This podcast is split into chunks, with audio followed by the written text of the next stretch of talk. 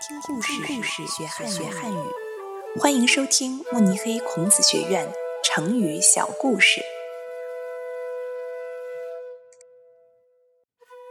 鸿鹄之志出自《吕氏春秋·世荣论》，改编者郝文超。从前有个叫陈涉的人，他小时候家里很穷。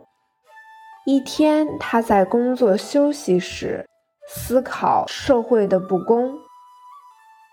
他对和他一起休息的人说：“如果有一天我变得富裕了，一定不会忘记你们的。”其他人听了这话，都在笑他是在白日做梦。